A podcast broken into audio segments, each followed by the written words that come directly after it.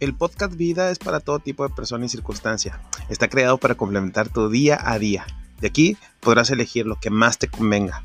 Vidas es para todos, pero también para aprender que todos tenemos una historia que contar, pero también ser escuchado. Bienvenidos.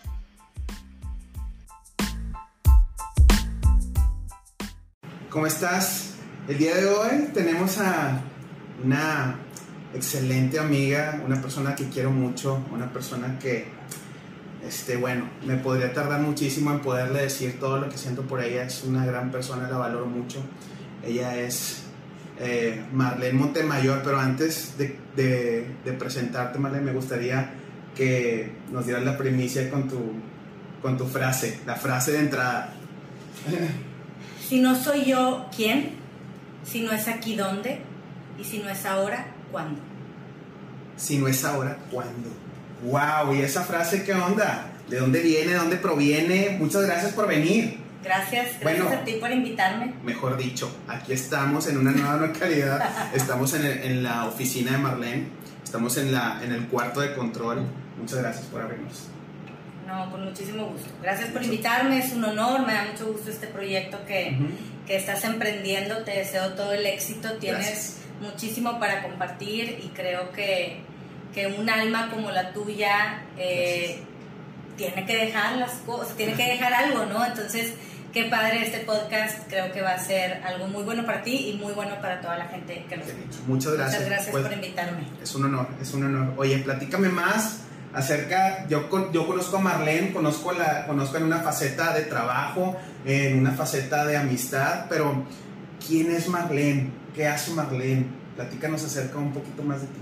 Pues mira, eh, no tengo una vida así como muy emocionante, más si me, si me pides describirme, pues yo creo que soy una mujer muy apasionada, me gusta muchísimo vivir, me gusta mucho vivir eh, las cosas a tiempo, la prisa, me encantan las cosas rápido, eh, los retos es algo que a mí me genera muchísima emoción, es algo que me alimenta y bueno, a lo largo de mi vida he aprendido a, a conocerme mejor para automodularme mejor, porque si bien eh, ser una persona apasionada suena como bien padre, ser una persona apasionada también tiene consecuencias. Sí, te ha llevado grandes consecuencias, o sea, vaya. Claro, ¿por qué? Porque eh, eh, reaccionas más, te enojas más fácil, te aceleras, tomas decisiones a veces sin pensarlo. Entonces, bueno, es ahí donde dices,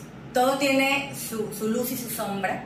Eh, y, creo que el día de hoy puedo reconocerme y puedo eh, identificar que me conozco mejor que hace varios años y eso me permite bailar con mi parte luz y mi parte sombra. Qué padre. O sea, en, base a, a, cómo diferencias la Marlene de antes a la que está hoy? O sea, ¿cómo es que llegaste a este punto? ¿Cómo es que reconociste a la Marlene que ha ido cambiando?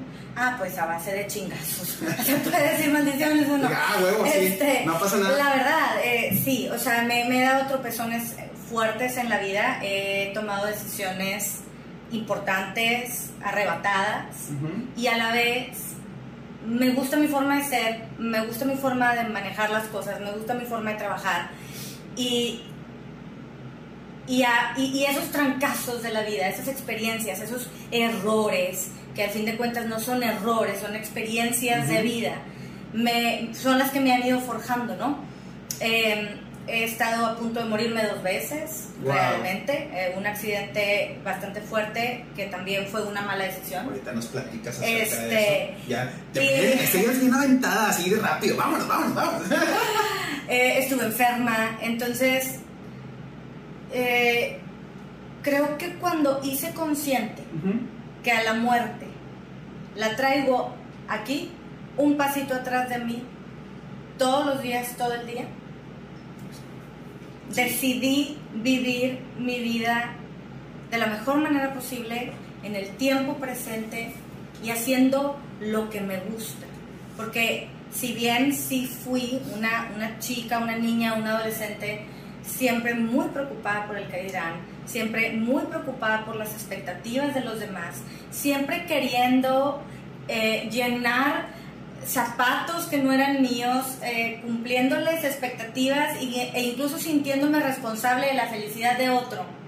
Entonces, eh, me pasan estas experiencias, lo, dice Carlos Castaneda en su libro de las enseñanzas de Don Juan. Ahí es donde nos permitimos vivir la vida al máximo cuando nos damos cuenta y reconocemos que traemos a la muerte aquí. Al ladito, ya nada más estamos en la espera de que no nos vaya a tocar pronto. Entonces no es un día más, ¿sí? Realmente es un día menos. Y ahí está, o sea, por eso es mi frase, cuando me dijiste, piensa en una frase y échate una frase importante para ti o como fuerte, sí. para mí es esa. Y, y eh, esa frase me hace tomar muchas decisiones, porque realmente es, si no soy yo, ¿quién? So do it. Y si no es aquí, ¿cuándo? ¿Dónde? Totalmente. Y, si no es ahora, ¿cuándo? Porque si no la vida se nos puede ir aplazando proyectos, aplazando deseos, eh, yéndonos tras las bambalinas, mejor que lo haga otro. ¿Y, y, qué? y siempre vamos relegándonos como para no equivocarnos, ¿no? Como para no estar, eh, pues sí, equivocándonos tal cual. Ahora, nos adelantamos un poquito, pero a mí me gustaría saber qué, qué estudiaste, eh, trabajas en lo que estudiaste, qué haces, que es un, es un común, ¿no? Yo, en eh, mi primer carrera empecé con licenciado en comunicación. Ajá. No terminé. Este, Por eso porque... se te las cámaras, ¿verdad? No, no terminé. Eh, sentía que quería algo más. Este, entonces decidí estudiar psicología. Entonces soy licenciada en psicología. Mi acentuación eh, fue las neurociencias, todo lo que es la neuropsicología. No me puedo llamar neuropsicóloga porque para llamarte neuropsicólogo tienes que estar dentro de un consejo y estar haciendo exámenes, ¿verdad? Pero esa fue mi especialidad cuando yo salí de la carrera y muchos años trabajé sobre todo con niños y adolescentes. ¿Trabajaste más con niños? Sí, con problemas así, autismo, Asperger, este, desorden generalizado, muchos tipos de, diagnósticos, ¿no? Y esa era mi vida, y luego fui maestra, de preescolar. ¿Y qué tal? Bien padre, este, bien padre, sinceramente. Eh, antes de entrar al Panamericano, eh, cumplo mi sueño. Yo, saludos a los del Panamericano. Yo cumplo mi sueño porque mi sueño, yo estudié en una prepa de la Universidad Autónoma, que es el CIDEP. Ok. Y cuando yo salgo del CIDEP, yo decía, yo quiero trabajar en el CIDEP, porque realmente mmm, batallé bastante, porque inteligente no era. Eh, pero me gustaba mucho. Entonces, ¿Eras medio desmadrosa o...? Eh, no, burra. ¡Burra! ¡Burra! ¡Burra! No te voy a decir mentira, güey. No, es que no, no, no, burra, batallada, o sea... O sea, no, no, El, día de mi graduación de prepa, fui a presentar la quinta y última oportunidad del examen de física, química y matemáticas. O sea, a lo mejor no me graduaba. Saliendo de ahí me fueron a peinar y pues sí, pues sí. Entonces, bueno, sí, sí, no. Este, pues cada quien, ¿verdad? Pues está bien, está chingón, está chingón. Más, eh, cuando me graduó de psicología, voy eh, y me presento con el director, en ese entonces creo que sigue siendo el director Coco, me presento con él, se acuerda de mí, y le presento todo un proyecto de trabajar con la psicología de los alumnos y en ese entonces yo también había tomado una especialidad en las terapias de psicomotricidad, que son un tipo de terapia que requiere movimiento, fuego, juego lúdico, todo guiado, relajación y meditación para ayudar a los niños a desarrollar habilidades. desde el movimiento. Entonces yo le propongo al director em, e, esto, o sea, que los chicos tuvieran clases de psicomotricidad eh, basándome en mi experiencia. Yo en la prepa realmente creo que fue una prepa con una exigencia súper alta que yo no podía llenar, por lo tanto eh, ahí se generaron mis problemas de ovario poliquístico, se generé un problema súper severo de acné, eh, tenía psoriasis. No puede ser. Y todo eso me lo generaba el estrés de la prepa, ¿sí? Y, y, el estrés de, no cumplirle a mis papás, ¿no? Porque también. Y, uno es inconsciente de eso, o sea, vas a la prepa y no dices, me salió psoriasis, me salió a causa de de la escuela o X cosas. En ese entonces, pues yo no sabía todo lo que sé hoy, más ya que estudio psicología y conozco el término de la somatización, dije, me la pasé somatizando toda la prepa y por eso estuve tan enferma. Entonces, bueno, le, le presento este proyecto al director, le gusta mucho, se, se aplicó, estuve trabajando para, para el CIDEB, era yo la jefa del departamento de tutorías Wow. del CIDEB. Sí, a mis 21 años, cosa que fue súper complicada porque el, el ambiente en la universidad... ¿No te, no, te, no te dijeron nada las señoras más, o la, la- la gente No, que tenía más tiempo ahí? me hicieron cagada. O sea, salí de ahí huyendo. Realmente fue una experiencia bastante dura, este, darme cuenta que pues de pronto me volví jefa de los que fueron mis maestros en la prepa. No, pues. Y aparte Marlene era la burra. Porque pues sí era burra. O sea, para otras cosas no, pero para la química, para la física sí. Entonces cuando yo llegaba y le decía, hola, ella se cuenta que hacían una cara como, ay, por Dios". Neta tú, güey. Y ellos Así que neta. tenían que entregarme resultados, generarme reportes, etcétera, y entonces eso generó mucho problema, mucho problema, hasta que decidí irme y entonces me invitan a trabajar en el Panamericano. Trabajo en el Panamericano, al mismo tiempo que era maestra en las mañanas, en la tarde daba mis terapias neuropsicológicas. Pero Marlene, a ver, se entendí un poquito.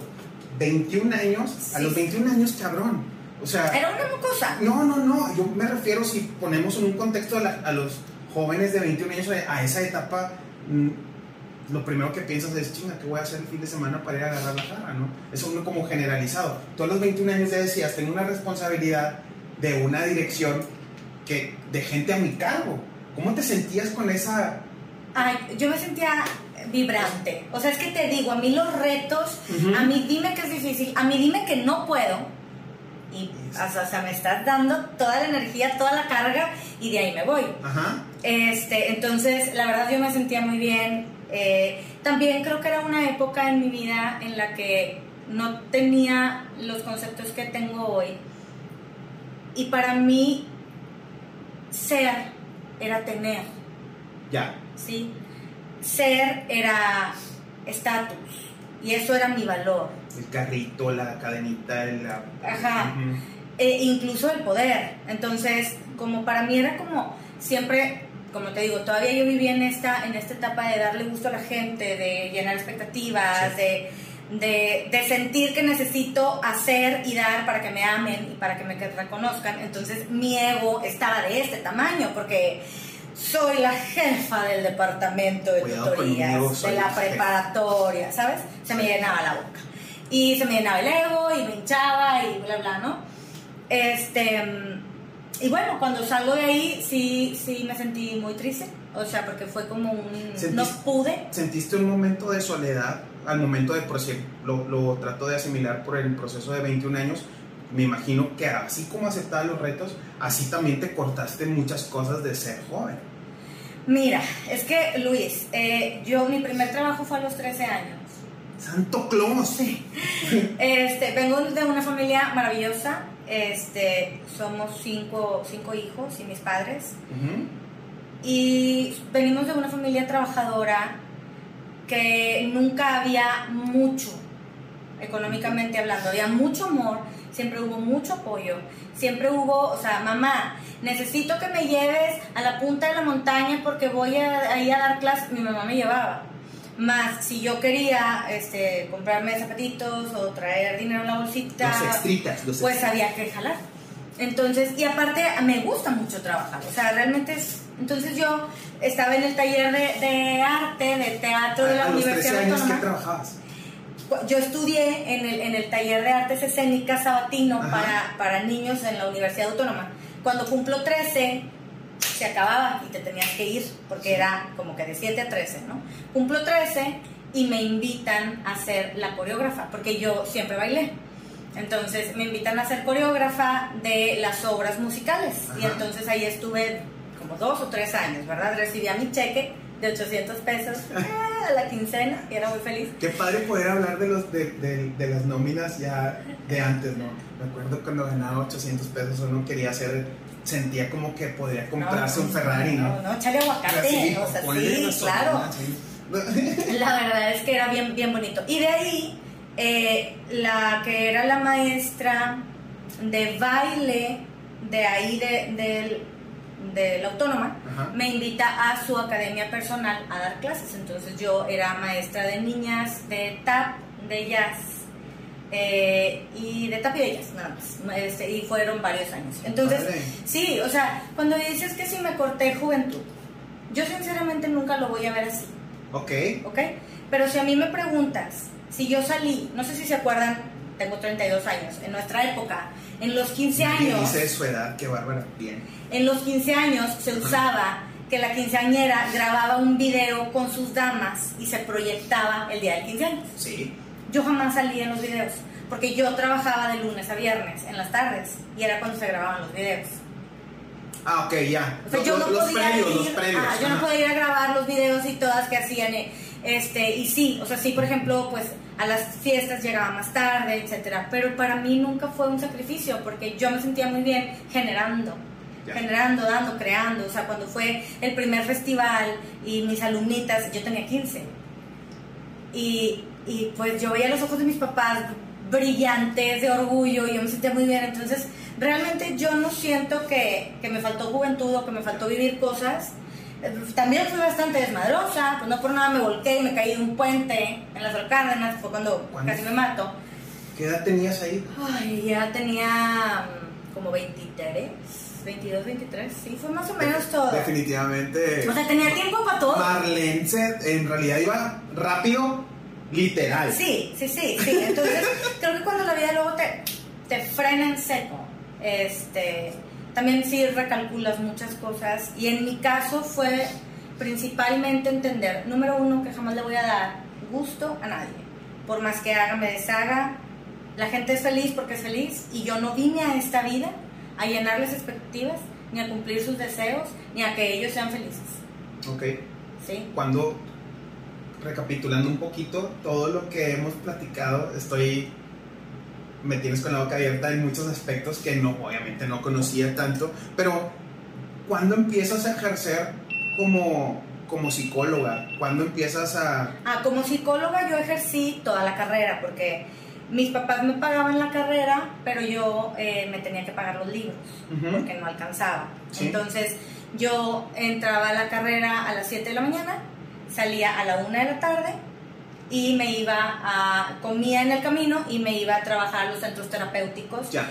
donde cuando estás estudiando psicología ya puedes trabajar como practicante, pero pues yo ya era terapeuta de grupos de niños. Entonces, realmente yo como terapeuta, como psicóloga ejercí pues desde que arranqué la carrera, que fue como a los 19, porque primero hice ¡Qué comunicación. un padre! tiempo.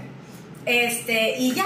Oye, ¿cómo te fue con tu comunicación? ¿Qué te gustaba? ¿Por qué comunicación? Eh, mira, la verdad es que yo cuando decido tomar, tomar la carrera de comunicación fue porque yo me quería dedicar a, eh, a la televisión, al radio, Sí. principalmente al radio. Nunca he sido tan show off de así como que de la cara y el cuerpo. Y, y entonces dije, quiero estudiar comunicación. Sí. Y está padrísimo y se respeta. O sea, lo, lo siguiente que voy a decir lo digo con mucho respeto, más fue mi experiencia personal. En ese momento, cuando estaba estudiando, como en el tercer, cuarto semestre, dije, ok, me están enseñando a hablar en el radio, Ajá. pero ¿de qué voy a hablar? O sea. ¿de qué voy a hablar? Porque, ¿de qué voy Sí, a hablar? pues, ¿qué, qué voy a hacer? Ajá. Ajá. Entonces recuerdo muy bien que se lo platico a mis papás y me dice mi mamá, pues es que puedes estudiar cualquier otra cosa y a lo mejor un día te puedes dedicar al radio o a la televisión o a dar conferencias o hacer lo que tú quieras, Ujú. pero mm, o sea, no tienes que solamente tener esa carrera, ¿no? Increíble. Y entonces, bueno, decido cambiarme de carrera, me cambio a psicología y ya termino mi carrera de psicología y todo súper bien. Y hoy en día, pues bueno, eh, yo tengo Bioarmonízate, que Ujú. es esta, a- a- hoy en día clínica virtual de ¿Qué es- medicina ¿Qué es alternativa. Bioarmonízate? Platícanos. Yo sí es un centro terapéutico donde trabajamos con biofeedback Ajá. para trabajar eh, energéticamente y equilibrar los patrones eléctricos de las personas. Más a lo largo de los años he ido complementando las terapias para que sea cada vez como de más beneficio para los pacientes. Ujú. Entonces, bueno, ya involucramos herbolaria, flores de Bach, la parte emocional, el trabajo de la, de la conciencia positiva. Este, y bueno, pues eh, ahora me dedico a trabajar con las personas, a apoyarlos a su desarrollo emocional más desde un enfoque em, alternativo. En el contexto que yo puedo asimilar de lo que acabas de decir es como fuiste creciendo con todo, con todo, con los niños que antes veías eh, tipo en la escuela y fuiste creciendo y hasta ahorita que ya son adultos o la gente que ya está mayor y ahora ya les das terapia a las personas. Eh, ¿Se puede decir psicológica la, la terapia o no? No, o sea, yo soy psicóloga, más las terapias en Bioarmonízate no son terapias psicológicas. para mí es importante que la gente lo sepa porque porque es diferente. También es muy efectivo, incluso puede ser complementario, más no es una terapia psicológica per se. Este, sería erróneo decirlo de mi parte porque no se lleva el proceso como tal, es más bien como un coaching, mentoring y utilizando las herramientas energéticas para trabajar al ser humano. Entonces, yo lo que siento es que en Biohormonízate, porque no solo soy yo, o sea, es todo un equipo, trabajamos integralmente ustedes saben quiénes son, ustedes saben quiénes son. Ustedes saben quién es. Entonces, este, este, trabajo integral a mí me apasiona muchísimo y, veo que los resultados son mucho más rápidos incluso que con lo que yo hacía antes. ¿no? Eh, y bueno, usted, me siento muy feliz, me siento plena, me siento contenta eh, y quisiera... ¿Cómo, ¿Cómo fue tu proceso, perdón que te interrumpa, cómo fue tu proceso de, de reconocimiento en quiero poner un lugar como estos?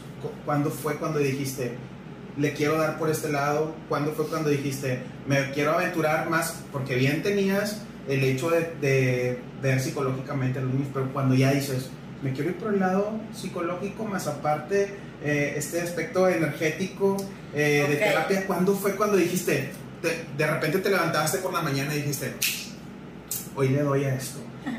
Eh, no tanto, pero sí. Mira, yo creo que la vida cuando, y vuelvo a mi frase, o sea, si no es ahora, ¿cuándo? Y, te, y, postergas y postergas y postergas por miedo, por...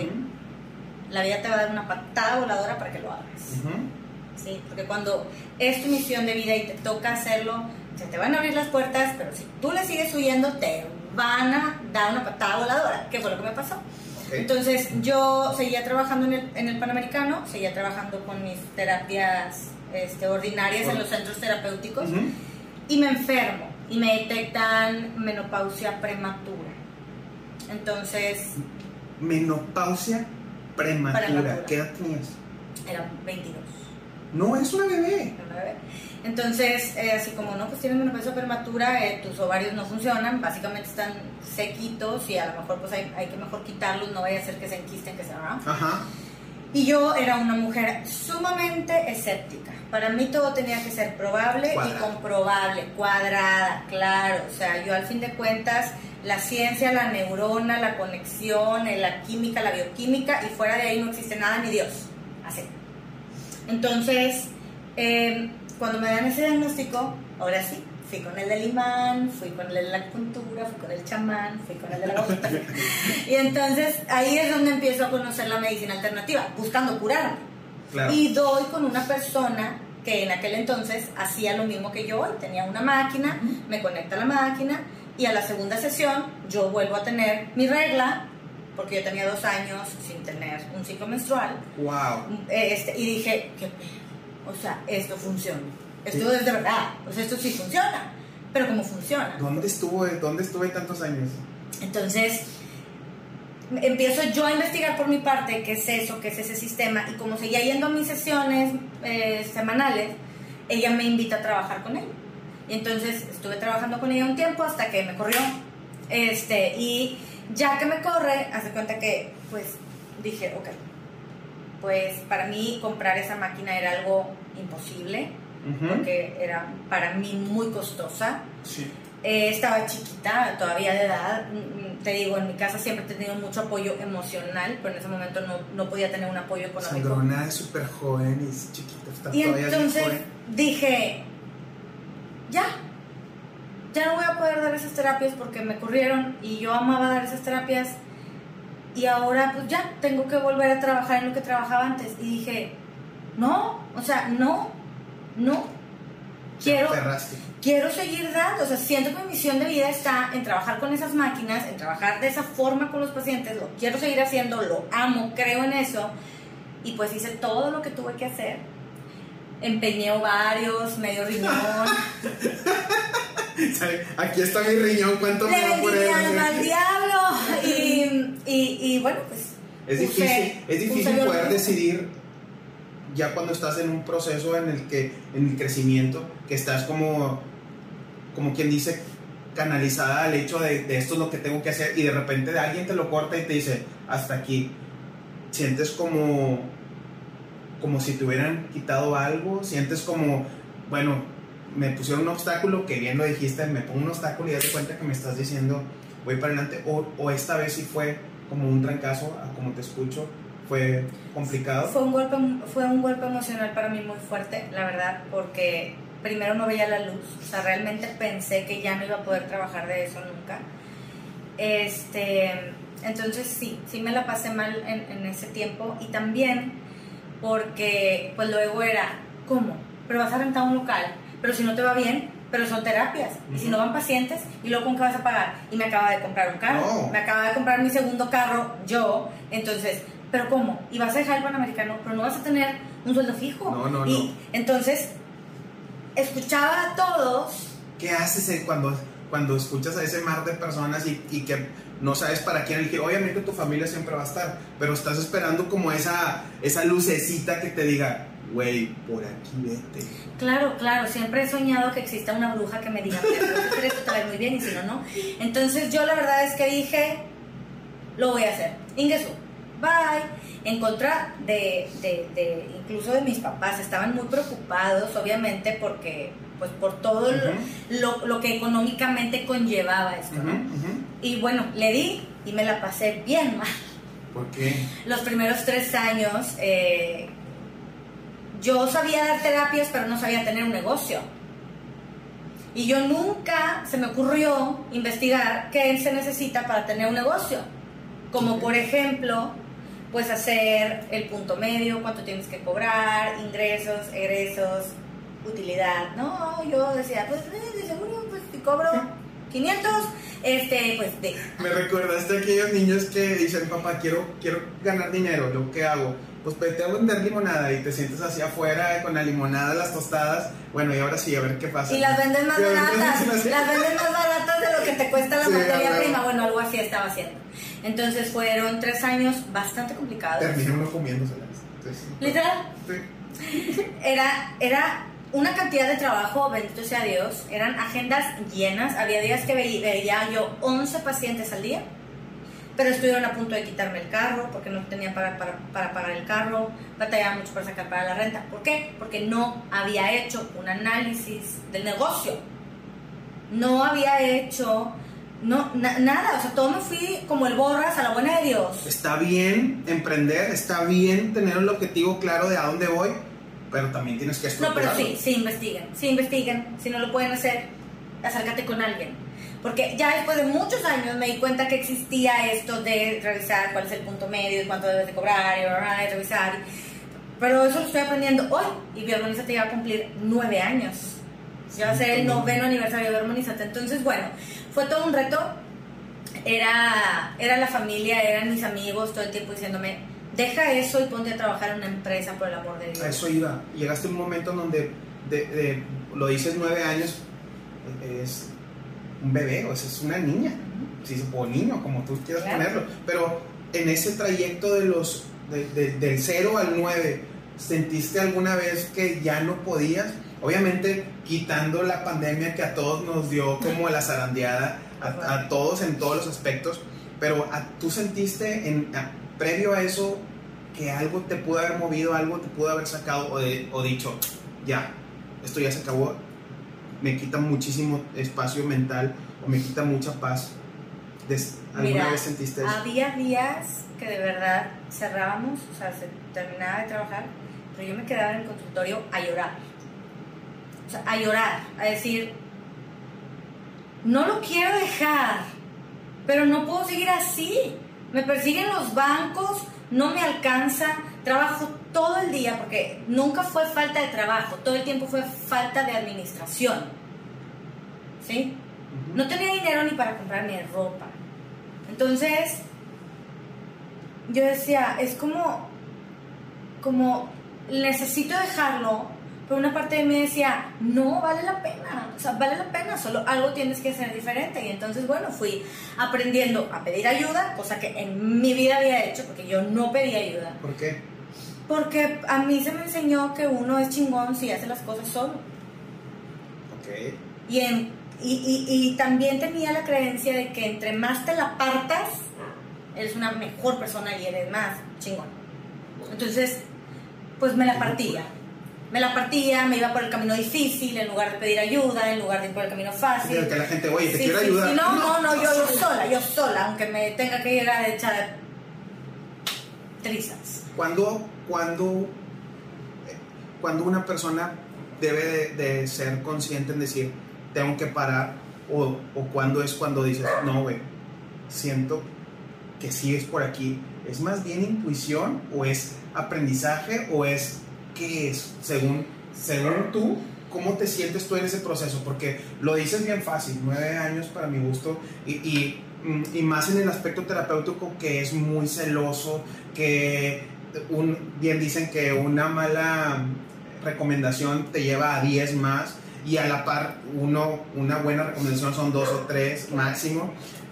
¿Cómo- ¿Cómo es ese proceso? ¿Qué, dó- ¿Dónde se tiene que parar? ¿Dónde se tiene que decir, sabes que yo no puedo seguir más por mi salud o por lo que sea? ¿O simplemente aborto la misión? Mira, yo de entrada para mí es como que no me gusta manejarle el término de tener que o deber de, puesto que pues uno hace lo que quiere y fluyes. Yo creo que es importante si alguien que, que está escuchando esto está pasando por algo de lo que yo pasé, es importante que sí te conectes con tu corazón. Suena súper romántico, hasta a lo mejor te está dando hueva escucharlo. No, porque los clichés para eso existen. por- Más. Por, algo existen. Más lo que te digo es, a mí me vibraba que esta era mi misión, que esta es mi misión. Entonces, ya no era nada más por orgullo, era, es que yo no quiero hacer otra cosa, quiero hacer esto, solo tengo que encontrar dónde está el error, Ya. ¿sí? Eh, O sea, la, la- el- la calidad humana se tenía, el proceso creativo se tenía, pero la administración estaba hecha mierda. Ajá, ajá. De verdad, o sea, porque no voy a echarte mentiras, nunca fue problema de trabajo, trabajo había, trabajo había Sí. muchísimo. Y supongamos que no fuera así, que hubiera sido también falta de que no había trabajo. Bueno. ¿cuáles van a ser las estrategias? Marketing, mercadotecnia, cómo llegar a la gente, cómo, cómo darte a conocer. O sea, yo creo que siempre hay un camino, siempre hay una oportunidad y, y hay muchas alternativas. Entonces, también no tiene nada de malo eh, bajarte del tren, no es un fracaso. Ya. O sea, si una persona cierra su negocio y dice, ¿sabes qué? Hasta aquí dio y ya no más, no es un fracaso, también es una experiencia. Más, si quieres que las cosas funcionen mejor, pues tienes que hacer las cosas diferente. Ya. Si crees que las cosas están mal solo porque están mal, mejor pregúntate qué cosas puedo hacer diferente para que esto funcione como yo quiero que funcione. Está bien complicado poder llegar a ese punto, pero tendrías que haber tenido todo ese proceso eh, de ver cómo es que está tu negocio, si me está Analizar. redituando, si en realidad estoy sacando lo que estoy eh, trabajando, porque muchas veces, eh, y, y compartido por ti, muchas veces hey, yo salgo tablas mucho- en, en la mayoría de las cosas, o sea, y, y es complicado decidir cerrar algo que te costó tanto o, seguir trabajándolo porque en realidad sientes que esa es tu pasión, que ese es tu deber. Ajá. Entonces, yo creo que ahí, ahora sí que es súper personal. Eh, para mí ha sido así y ha tenido grandes aprendizajes, muchísimas bendiciones. Eh, no, o sea, agradezco que no me rendí, agradezco que busqué el como sí, como sí, como sí por todos lados. Agradezco que no me bajé del barco porque hoy en día soy una mujer muy feliz y muy plena y parte de eso es Vermonízate. Muy exitosa. Entonces, eh, pues no, el camino no fue fácil. A mí hubo un paciente que es súper querido para mí, un señor muy exitoso. Y cuando abro Bioarmonízate, fue de mis primeritos pacientes y me agarró y me dice, mija, El primer año estables. Se lo imaginé así cosa. Mija, Del segundo al tercero, con que no tengan números rojos, pero no le vas a ganar. Y pobre de ti que cierres. Deja que pasen los primeros tres años y vas a ver cómo las cosas van a cambiar y ahora sí vas a ganar. Así son los negocios. Entonces cada vez que yo quería cerrar y ya irme a trabajar a una empresa o a un colegio o tener un sueldo fijo, me acordaba de él. que son, que tuviste, me imagino, como lo alcanzo a percibir los primeros años, es como cuando Ajá. ya empiezas a sentir. Obviamente no me hubiera ido tan mal si hubiera tenido una buena administración, Ya. independientemente del consejo de él. Más el consejo de él era como la voz que decía, aguanta vara, aguanta vara, o sea, espérate, por aquí vamos, vamos bien, aunque parezca que no, pero vamos bien en mi misión de vida. Para mí eso es muy importante, ya, ya no es tener, ya no es hacer, ganar. Para mí es ser y vivir plena. Entonces este trabajo me da eso. Qué padre. Hay estrés, claro que sí. Hay momentos de, de tensión, claro que sí. Hay miedo, claro que sí. Y otra frase que yo me la digo todas las mañanas es así, con un chorro de miedo, hazlo. No esperes hacer algo cuando no tengas miedo. Hazlo con miedo. Tal cual. Hazlo, porque probablemente el miedo nunca se te va a quitar hasta que ya hayas cruzado la línea.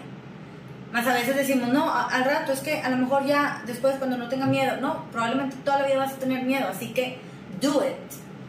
Hago un- me quedo pensando porque hago un resumen de todo lo que de todo lo que llevamos hasta ahorita que se me ha ido volando, llevamos como 40 minutos. Pero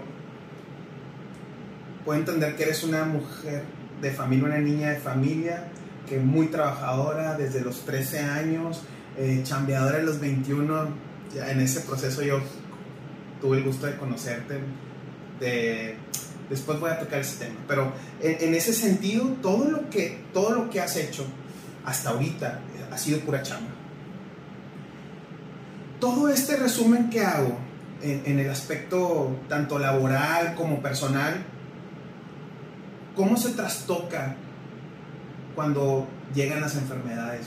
¿Cómo, cómo se percibe? ¿Cómo en, un lapsus de, de éxito, porque lo dices, cómo es que ese éxito termina siendo nada cuando ya empiezan las enfermedades que tú me decías, como, o que empiezas a tener algún tipo de padecimiento? ¿Cómo, cómo te sentías? ¿Qué sentías tú? ¿Cómo, cómo podías observar tú el, el mundo que era totalmente distinto, me imagino, a lo que tú tenías pensado? ¿no? Yo creo que no estamos, o sea, no, no somos de metal, no somos robots, somos seres humanos. Entonces es normal de pronto tener padecimientos, enfermar, Ujú. sanar. Ujú. Eh, en mi caso siempre fui y he sido, soy muy somática, o sea, el estrés, el enojo, la ira, el resentimiento, todo así rápido me lo llevo al cuerpo. La cuestión es que ahora lo identifico. Entonces empiezo a sentir el dolor, empiezo a sentir la incomodidad y entonces decido trabajar la emoción o liberar el estrés o poner una pausa para no estirar tanto la liga hasta llegar a enfermarme, que era lo que hacía antes. Ya. Estiraba, estiraba, estiraba, estiraba la liga. Había días en que no comía nada en todo el día porque hay que chambear y entonces dejé de descuidar mi cuerpo. O sea, de verdad había muchas veces que mi alimento del día era un cigarro y una coca light No, pues claro que me enfermé. Entonces, yo creo que es encontrar el balance. Eh, eh, cuando la gente se vuelve víctima, cuando nos volvemos víctimas, es, es que el trabajo me enferma, es que ese negocio me empina. No, a ver, es la forma en la que tú estás manejando el negocio, es la forma en la que tú estás manejando el trabajo, es la forma en la que tú estás llevando tu estrés que te está enfermando. Pero no le eches la culpa a nadie. Porque si cambias tú, pueden cambiar muchas cosas alrededor. Ya. Y desde la víctima no puedes crecer. Entonces, cuando yo me di cuenta que no era la chamba, que no eran las broncas económicas las que me estaban acabando, las que estaban mermando mi salud, eran mis hábitos, era mi no poner límites, era mi decisión de no comer y tomarme una coca light y fumarme un cigarro, claro que te vas a enfermar. Que Pero- decían, decía, escuchaba de un doctor que decía que lo- los médicos son los peores pacientes. Te pasaba más o menos lo mismo. Pues haz de cuenta, haz de cuenta. Entonces, por tanto, dar y dar y dar y dar y dar y dar, me fui quedando vacía. Entonces, sí me enfermé físicamente, sí tuve una depresión bastante fuerte, ya con mi armonizante funcionando. Y, y bueno, fue darme cuenta, reconocerlo, tomar la decisión de salir adelante y dejar de convertir el trabajo en mi cueva. Mi trabajo era mi cueva donde yo me escondía del dolor de afuera, de las cosas que no me gustaban, de la soledad que yo sentía. Era como ese pequeño refugio que tenías ahí. Y pues no está padre. O sea, el trabajo es el trabajo, pero no, lo conver no, no, convertirlo en una cueva, en, en, mi, en mi guarida donde me olvido del mundo, pero estoy sufriendo. Entonces, bueno, eso ya también fue un proceso personal. Este, y hoy en día te digo, me siento bien, creo que he encontrado un balance, todos los días puedo mejorar. Este, de pronto me gana el estrés, de pronto me ganan, no sé, las, mortificaciones, lo que quieras, más ya es más rápido, o sea, ya no lo dejo que pase. En ese momento lo reconozco, está pasando esto conmigo, déjame hago algo, hago algo diferente para seguir avanzando. Lo identificas rápido y accionas por el... ¿Cuánto, cuánto tiempo te diste cuenta de esto? ¿Fue un proceso rápido o nada más fue de la noche a la mañana?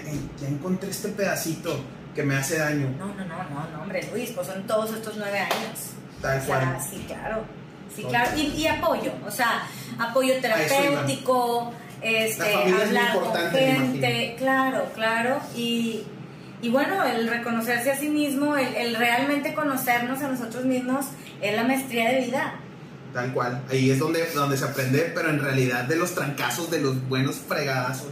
Ahora, ya casi terminando el podcast nos queda muy claro qué es, qué haces, dónde estás. Si tú pudieras dejarle un consejo a esas personas que van iniciando, que están eh, perdidas en, el ámbito laboral, personal, ¿qué, ¿qué les dejarías tú en base a toda tu experiencia que hoy nos contaste? Te agradezco mucho. Pero, ¿cuál sería ese enfoque que tú quisieras con respecto a los demás? ¿Cómo, cómo es que tú les darías un, no un consejo, pero sí algún tipo de apoyo, algo que, que pudiera servir a ellos para que no se bajen en el camino? Yo creo que, número uno, realmente escúchate a ti, escucha tu corazón. Si te vibra lo que estás haciendo, vas por el buen camino. Si las cosas no se están dando como tú esperas, o no estás recibiendo, ganando, generando lo que tú esperas, antes de culpar al universo, a lo que sea, analiza tus números, analiza lo que estás haciendo, analiza cómo estás trabajando, pon metas y de verdad, no esperes un día no sentir miedo. Las cosas con miedo, hazlas, pero hazlas, no importa es que atrás del miedo o después del miedo es donde... Porque conozco mucha gente que sigue trabajando en una empresa donde lo tratan mal, donde sufre, donde se enferma, y tiene mucho miedo de qué voy a hacer. Con miedo. Nada más tenemos una vida. Y la única verdad absoluta es que hoy estamos vivos y un día nos vamos a morir. Bien lo decías al principio, que ya cuando sientes así cerquita la muerte, cuando estás así, dices, ya lo demás no te importa porque casi todo es con miedo. Entonces, ¿en serio vas a seguir desperdiciando los mejores años de tu vida? ¿Que ¿Cuáles son los mejores años de tu vida? Estos, los que tienes ahorita, los, que sean, esos son los mejores años de tu vida. ¿De verdad los vas a desperdiciar por miedo? Y, y que ahora, hay, bien lo decías, no hay una edad para tener los mejores años de tu vida. Hay personas que a los 50 se sienten muy estables, a los 20, 21 se sienten con... No, hay un, como un rango de vida en el que pueda haber, ¿no? Porque solo tenemos el presente, Luis. Qué padre. Solo tenemos el presente. Entonces, vivir en el presente, más si, si a alguien le interesa la parte así más del negocio, neta, hagan números, todo es administración, aunque no te guste, pide ayuda y eso, o sea, dale, con miedo y dale no te alejes, trata de, enfocar en las personas en las que más, como puedo entender que las que más sepan, trata de acercarte un poquito más. Claro. Y, nunca digas yo soy el mero bueno, porque a lo mejor sí es válido, ¿verdad? Pero pedir ayuda es algo maravilloso y te, y te evita muchos coscorrones. Entonces, por eso, o sea, es, me gustaría cerrar así con la frase. O sea, si no soy yo, ¿quién? Si no es aquí, ¿dónde? Si no soy yo, ¿quién? Si no es aquí, ¿dónde? Y si no es ahora, ¿cuándo? Wow, A darle. qué padrísimo. Pues muchas gracias, man. A ti, Me dio Jess. un honor poder estar contigo un Igualmente. ratito, platicar un poquito. Espero que haya eh, temporada 1, temporada 2. Y, Temporada 20.000, y ya claro nos, abri- sí. nos abrimos en otros temas. Este, muy orgulloso de que nos hayas dado la oportunidad de estar aquí en tu casa y aparte que nos hayas abierto tanto hasta la cocina de, de tus, de tus cosas tan íntimas, de tus cosas tan personales. Con mucho cariño. Muchas, muchas, Muchas gracias. Este, pues bueno, yo siempre digo que la felicidad siempre va a ser el éxito y bueno, muchas gracias Marlene por acompañarnos el día de hoy. A ti. Gracias a ti.